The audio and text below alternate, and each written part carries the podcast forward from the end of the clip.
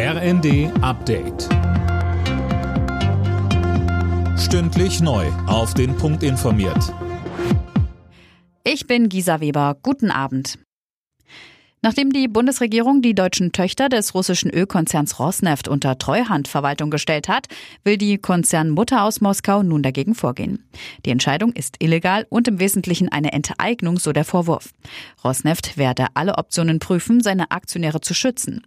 Mit der Entscheidung der Bundesregierung übernimmt die Bundesnetzagentur die Kontrolle von drei Raffinerien in Brandenburg, Baden-Württemberg und Bayern. Das Ganze soll der Energiesicherheit dienen.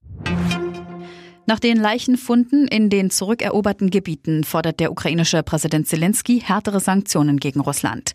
Moskau müsse wegen Kriegsverbrechen bestraft werden. Mehr von Tim Britztrup.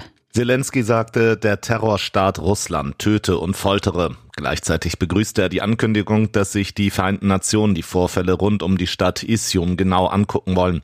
Dort waren nach dem Abzug der russischen Truppen hunderte Gräber gefunden worden.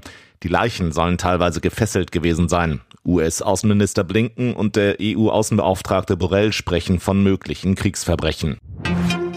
Überraschender Besuch in der Warteschlange vor dem Sarg der Queen. König Charles und Prinz William sind vorbeigekommen und haben einigen der tausenden Menschen dort die Hände geschüttelt.